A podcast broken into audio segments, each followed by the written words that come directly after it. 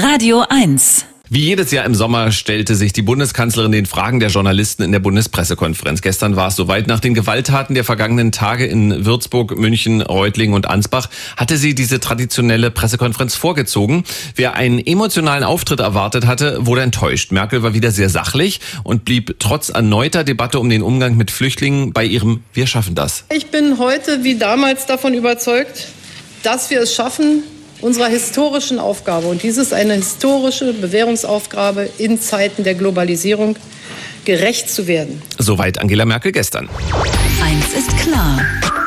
Der Freitagskommentar. Und das kommentiert Markus Feldenkirchen. Er leitet das Meinungsressort beim Spiegel. Guten Morgen, Herr Feldenkirchen.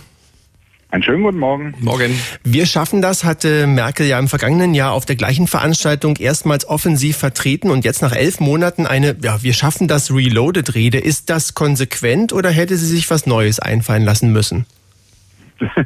Also ich mochte den Auftritt eigentlich ganz gerne. Es war ein absoluter Merkel-Klassiker, wie sie da den furchtbar beflissen aufgeregten Journalisten so herrlich den Wind aus den Segeln nahm nach dem Motto, ja, ich soll jetzt was sagen, sind vielleicht auch schwierige Zeiten, aber lass uns mal nicht übertreiben.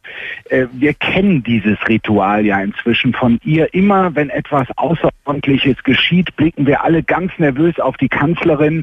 Ja, wann sagt sie denn endlich was? Wo ist sie eigentlich? Warum ist sie nicht da oder dorthin gereist? Ja, und dann nach langem Warten, weil Merkel eben etwas unaufgeregter, manche sagen auch träger ist als der Bundes deutsche Durchschnittshysteriker. Dann sagt die Kanzlerin eben etwas und dann sind wieder alle enttäuscht, weil es so unverfassbar wurstig daherkommt. Schon oft hat Merkels stoische Unaufgeregtheit auch mich zur Weißglut gebracht. Jetzt gerade in Zeiten von Anschlägen, von Terror finde ich sie ehrlich gesagt ganz angenehm und passend. Wenn die Dame an der Spitze nämlich ähnlich nervös rumzappeln würde, wie das die Jungs aus der CSU etwa tun, wie Teile ihres nervösen Volkes das auf Twitter und Facebook tun, wie das die ungehobelten Herrschaften der AfD tun, die gleich nach dem Attentat von München die Zeit, die, und das ist Originalzitat, Linksidioten, Merkler und Gutmenschen für diesen Terroranschlag verantwortlich machten obwohl der Täter offenbar ein rechtsradikaler Psychopath war, der große Hoffnung in die AfD setzte, ja dann wären wir alle wirklich in Not. Und was ihr berühmtes wir schaffen das betrifft, den einzig markanten Satz, der aus unzähligen Merkel-Kanzlerjahren in Erinnerung bleiben wird, ja, was soll sie denn bitte sonst sagen? Ich habe es mir nochmal anders überlegt. Wir schaffen das doch nicht. Deutschland ist nicht mehr zu retten. Nein, natürlich nicht. Es gilt in unseren nervösen Zeiten ja schon als Zumutung, wenn ein politischer Kurs mal länger als sechs Monate durchgehalten wird. Und die großzügige Aufnahme von Flüchtlingen Nachdem in Syrien und im Irak gleich zwei Länder zerfallen sind und Millionen Menschen vor dem Tod fliehen, die bleibt ja richtig, auch wenn jetzt ein paar Gestörte ihrem Leben ein wenig Rechtssinn verpassen wollten und einen Selbstmordanschlag im Namen des IS verübten, auch in Deutschland.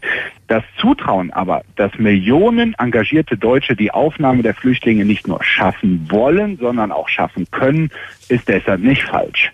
Die einzig die eigentliche Botschaft hinter dieser Pressekonferenz, auch wenn Merkel das selbst äh, so natürlich niemals sagen würde, war für mich also, lasst uns ein bisschen wachsamer sein, aber lasst uns nicht von einigen Idioten diktieren, wie wir unsere Gesellschaft gestalten. Und das absolute Highlight, das zum Schluss war für mich in diesem Sinne, und man muss den Satz in seiner ganzen Merkelhaftigkeit nochmal zitieren, ihre Antwort auf die Frage, ob das für Sie gerade eigentlich die härtesten Zeiten Ihrer Kanzlerschaft sind.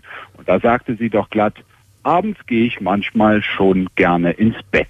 In diesem Sinne, guten Morgen. Der Freitagskommentar mit Markus Feldenkirchen vom Spiegel. Vielen Dank. Eins ist klar. Der Kommentar. Nachzuhören auf radio1.de.